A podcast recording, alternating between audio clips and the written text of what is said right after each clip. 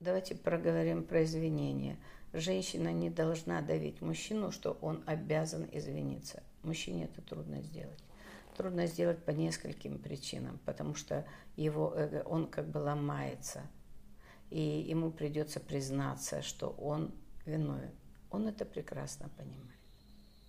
Не заставляйте его унижаться, не заставляйте его гнуться, потому что он потеряет свою устойчивость. Это на уровне физики, на уровне чего угодно. А вот женщине ей легко. Ей легко сказать «прости, милый».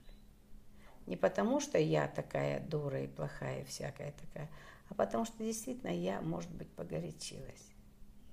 Мне, может быть, было что-то не так. Но это по-другому. Мы устроены по-разному. Мы устроены, мы состоим из разных вещей, из каких-то разных понятий, мужчина и женщина. И поэтому, когда женщина говорит, вот, ну, прости, это позволение. Это позволение выразить свою слабость. В этом и есть сила женщины. Она слабое существо. И ей это не стыдно показывать. А мы привыкли воевать. Чаще мы воюем с мужчиной. Да не надо этого делать. А когда мы сказали, мы не унизили себя.